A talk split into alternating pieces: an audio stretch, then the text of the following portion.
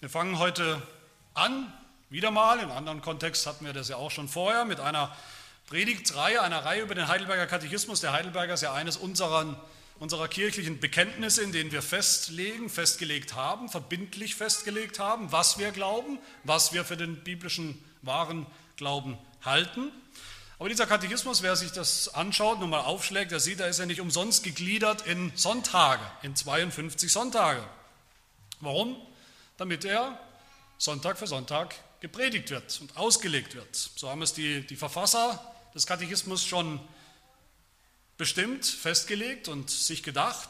Sie wollten nicht, dass der Katechismus irgendeine Karteileiche wird, ein Bekenntnis, das man irgendwann mal verabschiedet hat und dann auch wirklich verabschiedet. Man hat sich irgendwie davon verabschiedet. Das hat keine praktische Relevanz im Gemeindeleben, im Gottesdienst, was die Mitglieder der Gemeinde angeht und all diese Fragen und auch in der Predigt. Aber bevor wir einsteigen in den eigentlichen Text, in diese zwei Fragen, will ich eine Frage aufgreifen, die, die ihr vielleicht mitbringt, die euch vielleicht beschäftigt, die euch vielleicht andere auch schon gestellt haben. Eine Anfrage an diese Praxis überhaupt, an diese Praxis der Katechismus predigt, nämlich die Frage nach der, nach der Begründung dafür. Gibt es das überhaupt? Warum und wieso sollte man einen Katechismus, ein Bekenntnis predigen, auslegen? Darf man das überhaupt? Ist das überhaupt legitim?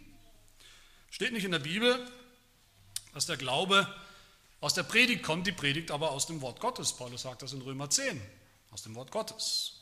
Befiehlt der Apostel Paulus nicht dem Timotheus und damit allen Pastoren seither, in 2 Timotheus 4, Vers 2, predige das Wort und nicht den Katechismus, das Wort. Natürlich ist es so, in der Kirche darf nichts anderes gepredigt werden als das Wort Gottes. Aber was ist denn eigentlich die Predigt des Wortes Gottes? Ist das immer nur eine Predigt über einen Vers oder einen Halbvers, ein paar Worte, ohne nach links und rechts zu schauen?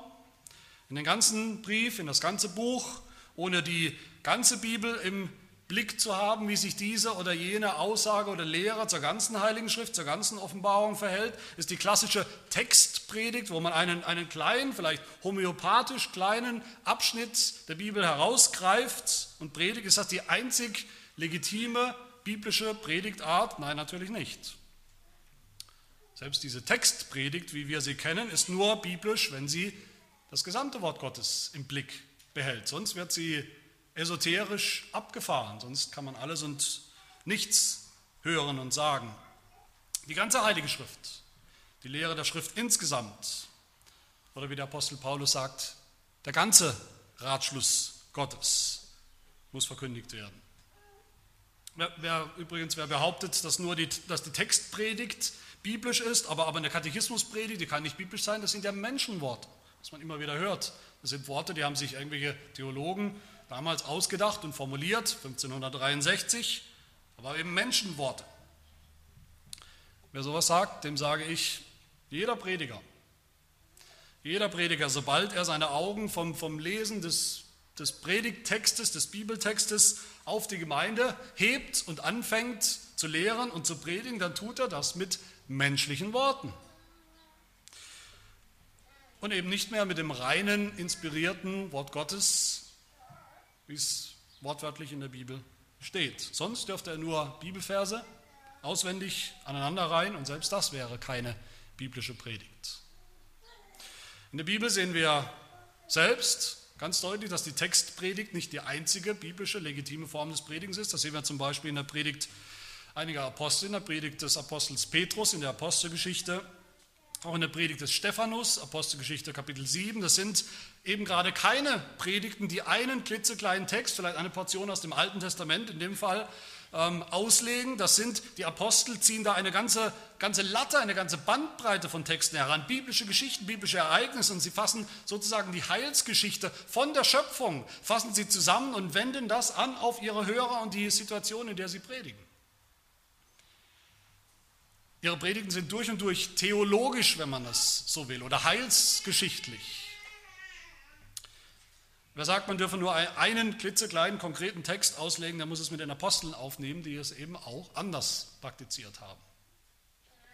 Und ich denke, gerade in der Zeit, in der wir leben, wo es so viel Verwirrung gibt unter denen, die sich noch für Christen halten, selbst was die absoluten Grundlagen des christlichen Glaubens angeht, das wirklich das ABC des christlichen Glaubens angeht, wo es kaum eine Lehre gibt, wo man noch sagen kann, das ist wirklich unumstrittene christliche Lehre, wo, wo, wo es alte, langjährige Christen gibt, die vielleicht in ihrem Leben schon 25 Mal die Bibel von vorne bis hinten durchgelesen haben und die doch theologisch verwirrter sind als die Zeugen Jehovas, die theologisch auf einem Kleinkindniveau geblieben sind. Bei all dem, denke ich, merken wir, es kann kaum etwas Wichtigeres geben, als dass wir klare Lehre haben, klare Kategorien, in der wir auch Lehre einordnen können und verstehen können.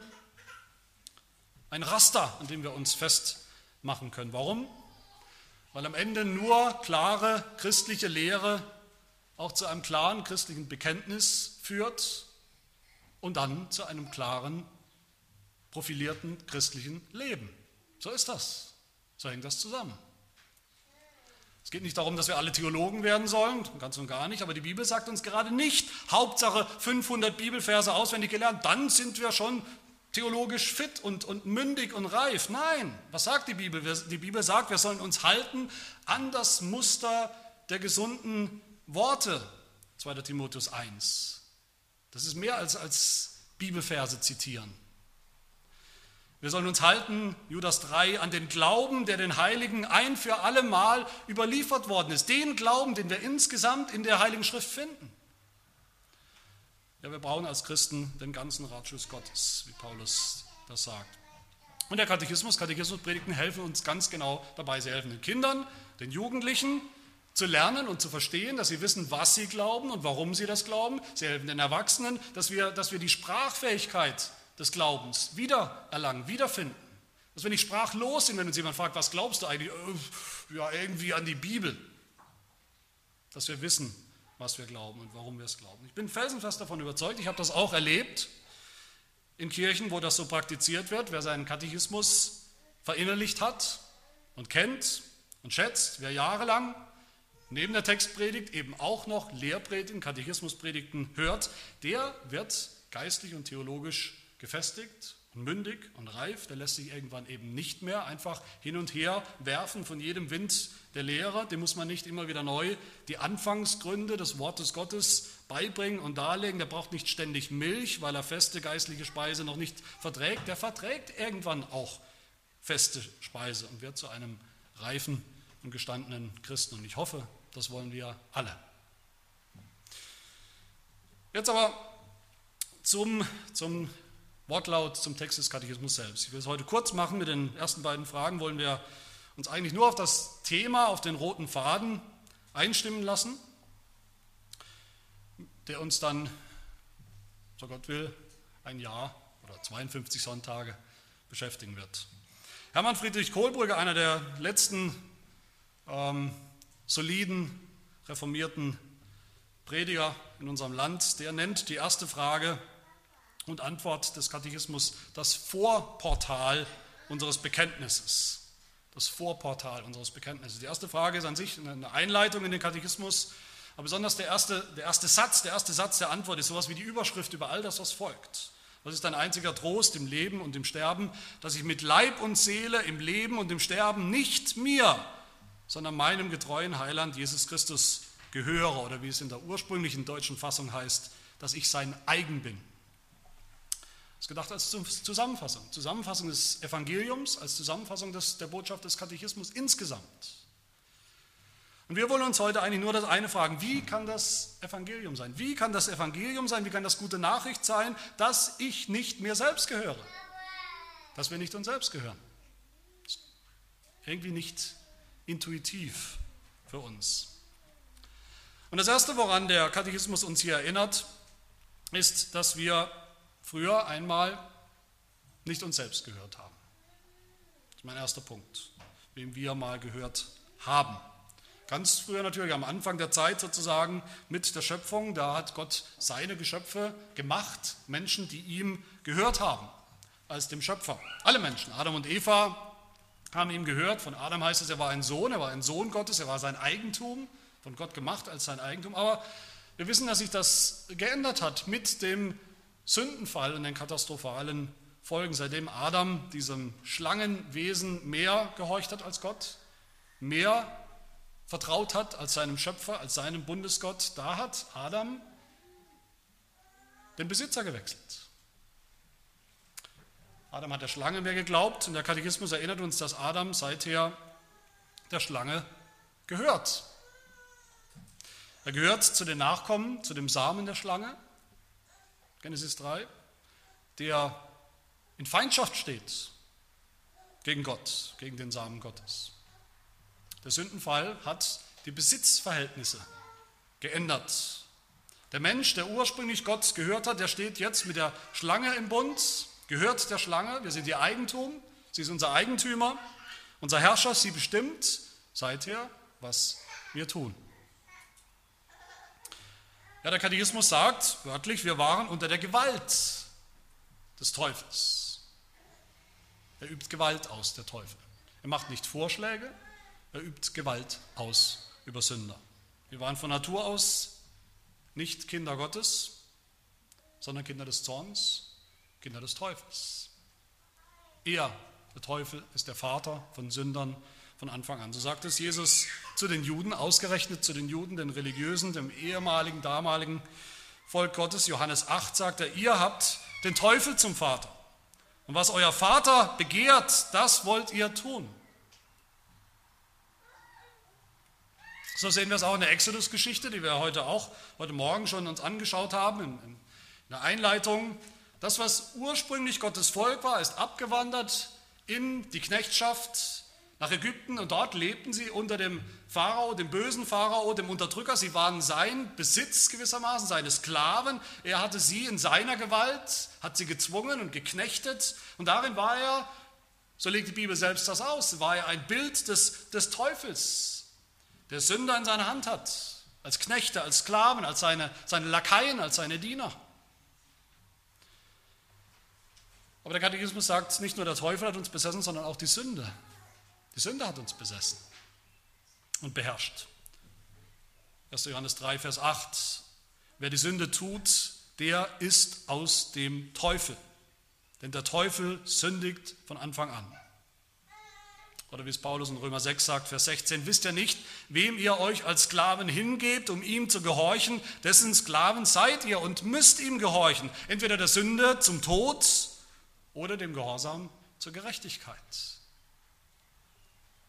Oder Johannes 8, Vers 34, wo unser Herr Jesus Christus sagt, wahrlich, wahrlich, ich sage euch, jeder, der die Sünde tut, ist ein Knecht der Sünde, ist ein Sklave der Sünde. Die Sünde beherrscht ihn.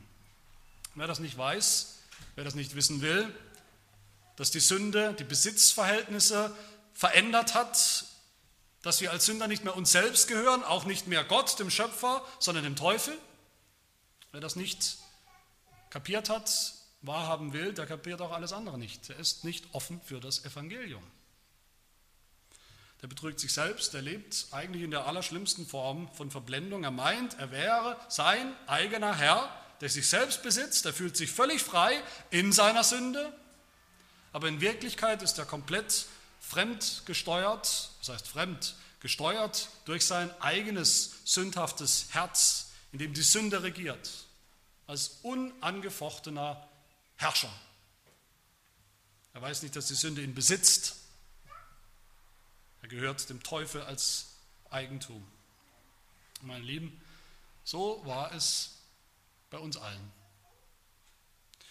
Auch wir haben in unseren Sünden gelebt.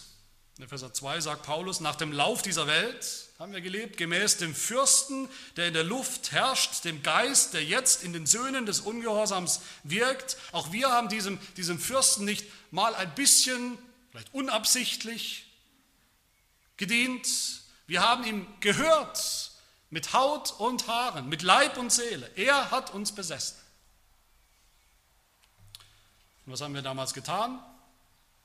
Paulus sagt weiter, wir haben die Begierden des Fleisches getan, den Willen des Fleisches, den Willen des Teufels, der uns besitzt. Gott aber, sagt Paulus dann im Epheserbrief weiter, was hat Gott getan? Er hat uns versetzt in die himmlischen Regionen. in Christus, Epheser 2, Vers 4. Und das ist der zweite Gedanke des Katechismus hier.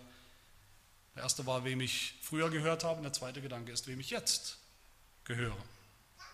Das Evangelium, so wie der Sündenfall die Besitzverhältnisse verändert hat, radikal verändert hat zum Negativen, so verändert das Evangelium die Besitzverhältnisse wieder radikal zum Positiven. Die, die vorher dem Teufel gehört haben, die Knechte unter der Sünde waren, die gehören jetzt durch das Evangelium, durch den Glauben zu Jesus Christus. Mit Leib und Seele im Leben und im Sterben gehören wir nicht uns selbst, auch nicht mehr dem Teufel. Aus seiner Gewalt sind wir erlöst, sondern wir gehören jetzt unserem getreuen Heiland Jesus Christus, wie der Katechismus sagt. Und wie ging das? Wie konnte das passieren?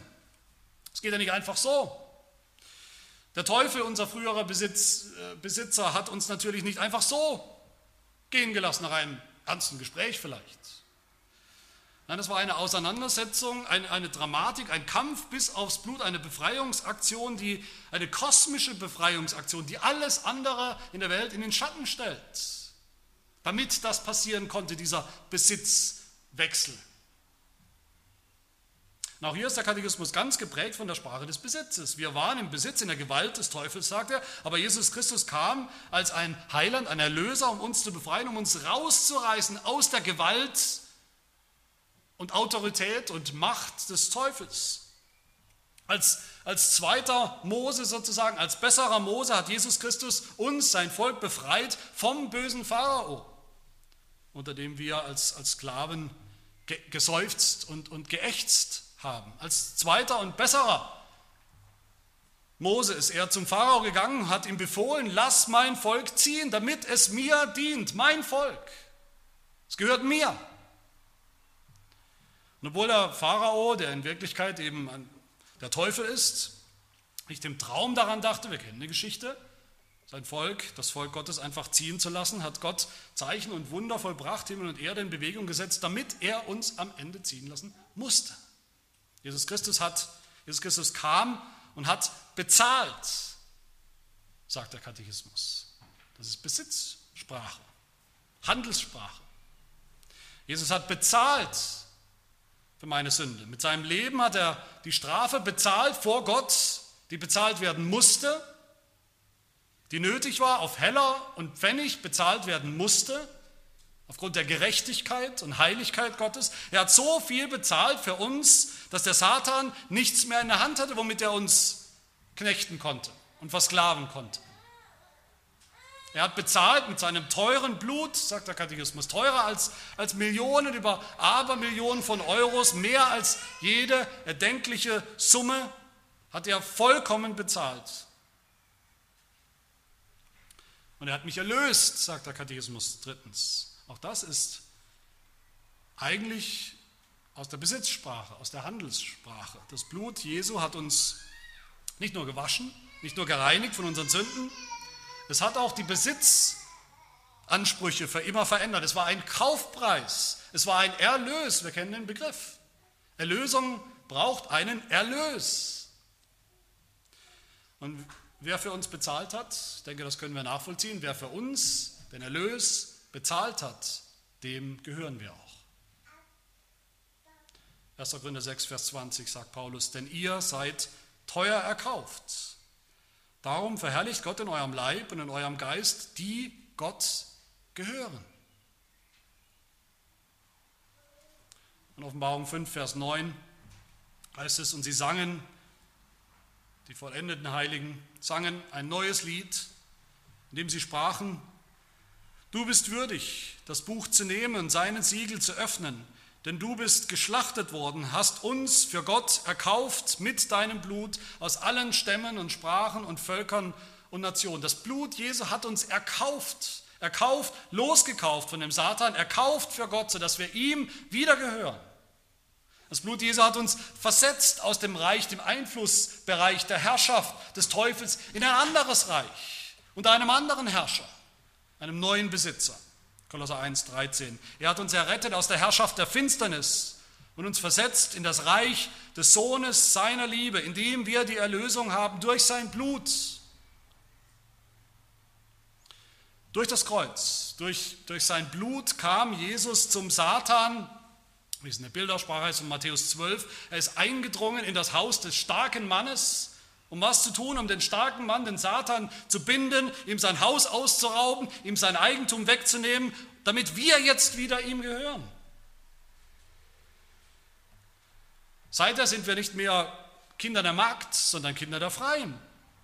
Wir sind frei, wir sind befreit aus der Knechtschaft, der Knechtschaft unter dem Teufel, unter der Welt, unter der Sünde. Seither haben wir einen Vater im Himmel, dem wir gehören, sind Kinder Gottes, die ihm gehören, sind Erben, denen alles gehören wird, sind das Eigentum Christi, sind sein Raub, seine Beute. Wir gehören ihm und alles, was ihm gehört, gehört uns. Das sind die neuen Besitzverhältnisse durch das Evangelium. Aber meine Lieben, das hat dann auch Konsequenzen für unser Leben, für das Leben, das wir jetzt leben als Christen, das wir leben sollen, leben dürfen. Das ist mein dritter und letzter Gedanke, auf den der Katechismus hier unseren Blick äh, lenkt, lenken will, dass wir jetzt auch als sein Eigentum leben, leben sollen, leben dürfen. Man könnte ja meinen, und so denken viele, ich habe immer wieder äh, solche Gespräche, wo Menschen denken, okay, wir waren Sklaven der Sünde, des Teufels, wir haben nicht uns selbst gehört, aber das, das Schöne am Evangelium ist ja, das Evangelium hat uns frei gemacht. Jetzt gehören wir endlich wieder uns selbst. Jetzt sind wir wieder unsere eigenen Herren. Aber wer so denkt, der hat den, den roten Faden des Katechismus nicht verstanden, auch dieser ersten Frage nicht. Der hat den Gedanken des Besitzes nicht verstanden, dass so ein zentraler Gedanke ist im Evangelium. Der hat nicht verstanden, wie radikal dieser Besitzwechsel ist als ein Bild des Evangeliums. Das Evangelium führt gerade nicht dazu, dass wir jetzt wieder im Glauben sozusagen uns selbst gehören. Im Gegenteil, wir sind wieder Knechte, wir sind wieder Sklaven, wir sind immer noch Eigentum, wir sind immer noch im Besitz eines anderen.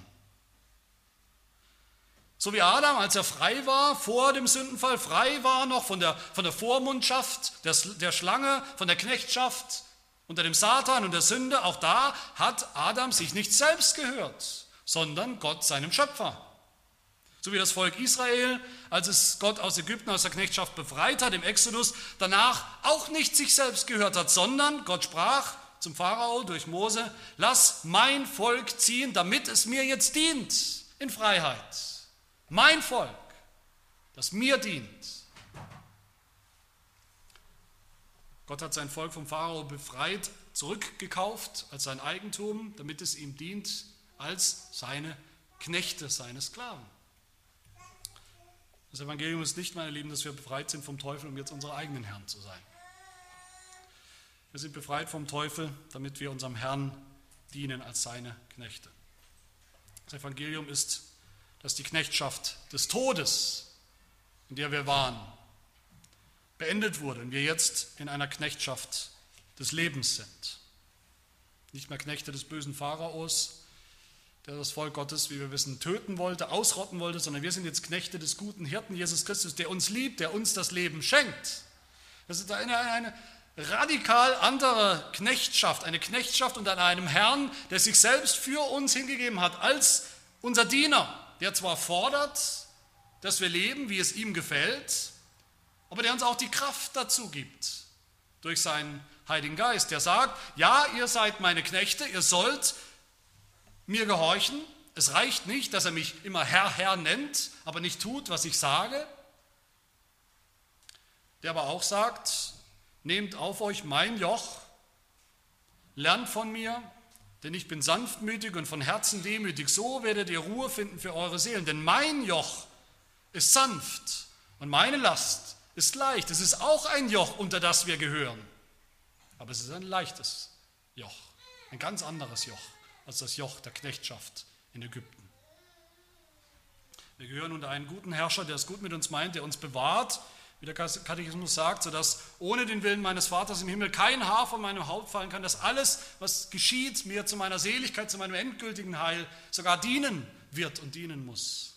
Und all das ist Wunderbare, gute und freimachende, frohmachende Botschaft. Gerade, das müssen wir begreifen, gerade weil wir nicht uns selbst gehören, auch als Christen nicht, sondern Jesus Christus.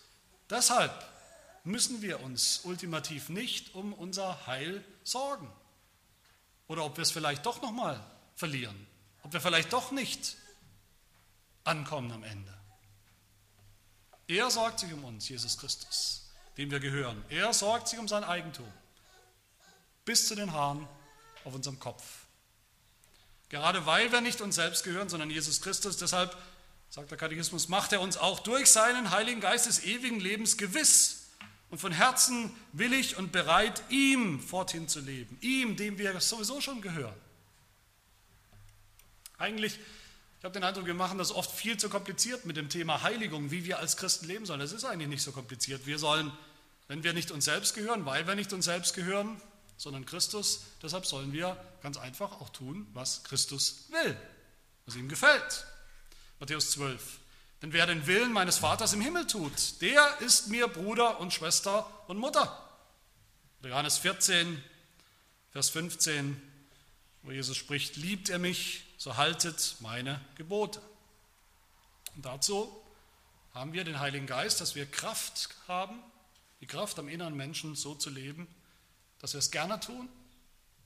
Der Katechismus sagt, von Herzen tun, von Herzen willig und bereit, das heißt fröhlich und, und mit Elan nicht als Zwang. Auch wenn es in diesem Leben unvollkommen bleibt, dieser Gehorsam, das ist überhaupt keine Frage. Liebe Gemeinde, wir gehören nicht uns selbst, sondern Christus. Wir sind sein eigen. Das ist, wenn man es wirklich begreift, ist das die wichtigste und beste Botschaft, die wir jemals hören werden. Das ist der rote Faden des Katechismus, der uns beschäftigen wird in den kommenden Monaten, wie es auch in Frage 2 dann angerissen wird, wie groß meine Sünde und Elend ist. Das ist ja der Punkt, solange ich dem Teufel gehöre. Und zweitens, wie ich von meinen Sünden und Elend erlöst werde, indem ich Christus gehöre. Und der dritte Punkt, wie ich für diese Erlösung soll dankbar sein, indem ich jetzt eben lebe, wie es Gott gefällt, als sein Knecht. Und da verrate ich euch kein Geheimnis, dass diese, zwei, diese drei Fragen natürlich die drei großen Teile unseres Katechismus insgesamt sind, die wir Stück für Stück entfalten werden. Lassen wir, lassen wir uns darauf ein, lassen wir uns darauf ein, ihm, Jesus Christus, zu gehören, im Glauben, durch den Glauben, radikal zu gehören, mit Leib und Seele zu gehören, dann werden wir auch merken und spüren, wie wir durch das Wirken des Heiligen Geistes von Herzen willig und bereit werden, je länger, je mehr, ihm forthin zu leben ihm, dem wir gehören. Amen. Wir beten.